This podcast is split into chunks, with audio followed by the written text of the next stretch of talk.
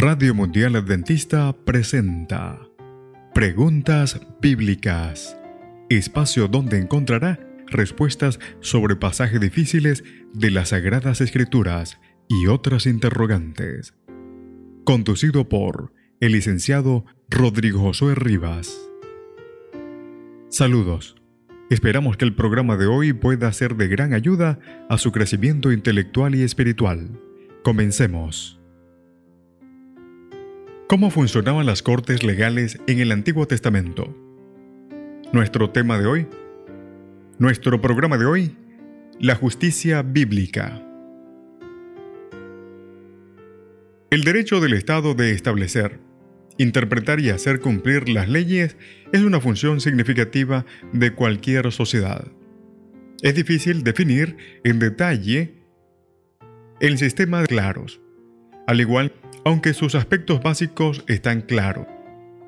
Al igual que cualquier sistema legal, en Israel se busca restablecer la justicia, la armonía social y el orden tantas veces interrumpidos por alguna ofensa civil o penal. En principio, la corte estaba interesada en hallar y revelar la...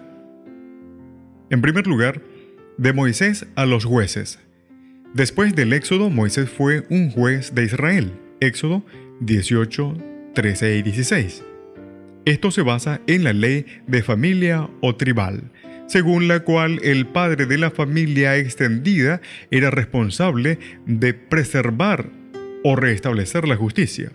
En el caso de Moisés, llegó a ser una responsabilidad insoportable, por lo que se instauró un nuevo sistema que pareció haber influido el sistema legal de todo el Antiguo Testamento, según los versículos 17 al 27.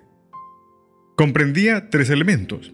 En primer lugar, la gente debía aprender las leyes que regulaban esta nueva sociedad para actuar con responsabilidad. En segundo lugar, había cortes de primera instancia en todo el campamento. Su jurisdicción se limitaba a cuestiones legales menores. Los jueces designados eran seleccionados con cuidado, estaban comprometidos con el Señor y eran confiables desde el punto de vista moral, según el verso 21.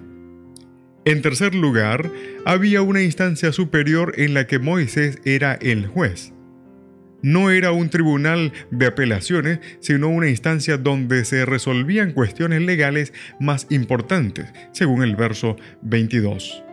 El sistema legal fue modificado ligeramente antes de que los israelitas entraran en Canaán. Deuteronomio, el capítulo 17, el verso 8 al 13. Las cortes de primera instancia fueron ubicadas en los pueblos o en las puertas de las ciudades, como lo registra Ruth capítulo 4, el verso 1 al 12.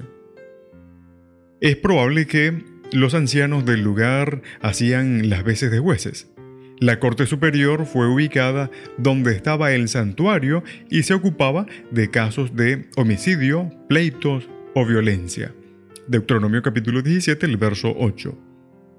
Un juez, junto con un sacerdote, siempre encargaban de tomar la decisión legal final, según el verso 9. Durante el período de los jueces había jueces en toda la tierra. Josué capítulo 24, el verso 1. Y al menos algunos de los carismáticos jueces ejercían funciones judiciales. Dice jueces capítulo 4, el verso 4 y el verso 5. Y primero de Samuel capítulo 8, el verso 1 al 3. Nuestro segundo punto. El rey como juez. Cuando la gente solicitó un rey que lo juzgara, se instituyó una monarquía. Primero de Samuel capítulo 8 el verso 20, primero de Reyes capítulo 3 el verso 9. El rey se convirtió en el juez de la tierra, segundo de Samuel capítulo 15 el verso 4, pero no podía actuar solo. David designó jueces. Lo registra primero de Crónicas, capítulo 26, el verso 29, acaso para oficiar en las cortes menores. La corte del rey se ocupaba de los casos más difíciles y quizás de las apelaciones. Y segundo de Samuel capítulo 14, el verso 5 al 10 así lo menciona. Es difícil establecer cómo operaba la corte del rey, pero las reformas legales instituidas por Josafat podrían ayudarnos a entender. El rey redesignó jueces en todas las ciudades fortificadas de Judá. Segunda de Crónicas capítulo 19, el verso 5. Una corte superior de Jerusalén estaba compuesta por sacerdotes, levitas y algunos de los padres de la familia de Israel, según el verso 8.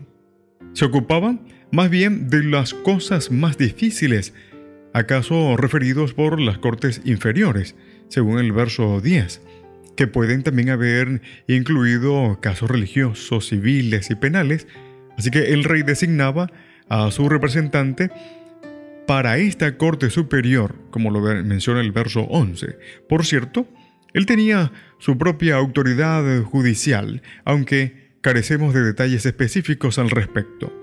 Y por último, respecto a la significación teológica, en Israel, Dios era el juez supremo no solo de su pueblo, sino de toda la tierra.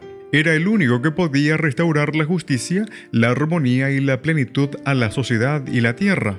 Se designaba a los jueces no para juzgar en nombre de los hombres, sino de Jehová, quien estaba con ellos cuando juzgaban, según el verso 6. En el Nuevo Testamento Jesús asume la función de Dios como juez universal. Él es el juez, el sacerdote y el rey quien mediante un sacrificio reveló la perversidad del mal y el amor divino, y puede entonces pronunciar un verdadero veredicto final en la Corte Suprema del Universo, el santuario celestial, contra sus enemigos y a favor de su pueblo. El Señor te bendiga. En la producción, Pastor Ángel Manuel Rodríguez. Preguntas bíblicas fue una presentación de Radio Mundial Adventista.